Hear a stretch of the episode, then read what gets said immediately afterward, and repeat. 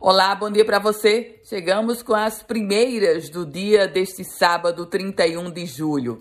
Começo trazendo informações sobre vacinação no âmbito da Prefeitura do Natal, porque começou neste sábado a aplicação da segunda dose da Pfizer para quem tomou a vacina, a chamada D1, até o dia 21 de maio.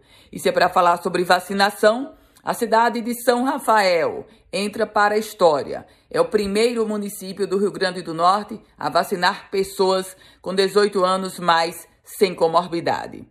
E vamos falar sobre política, porque na próxima semana será instalado oficialmente a CPI da Covid-19 no âmbito da Assembleia Legislativa do Rio Grande do Norte. A governadora Fátima Bezerra trouxe um posicionamento colocando o discurso político e dizendo que espera que a CPI não tenha sensacionalismo e espetacularização.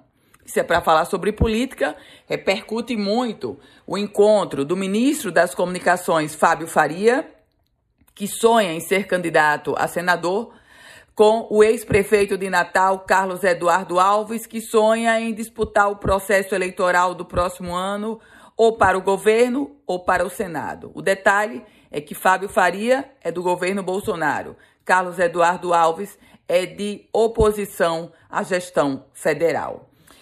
E sobre economia, divulgado mais um índice sobre emprego e desemprego. O Rio Grande do Norte abriu 12.311 novas vagas de trabalho formal no primeiro semestre deste ano.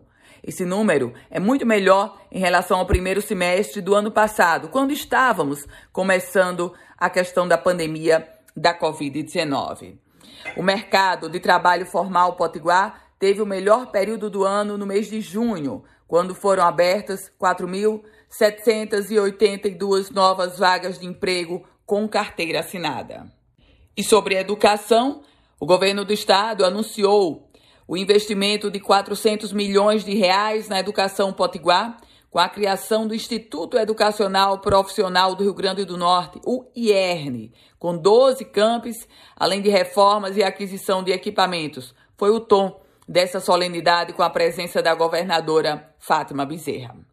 A você, um ótimo dia, bom final de semana. Quer receber as nossas informações, as primeiras do dia? Envie uma mensagem pelo WhatsApp para o 84 98716 8787 e siga o Política em Foco no Instagram, arroba Política em Foco.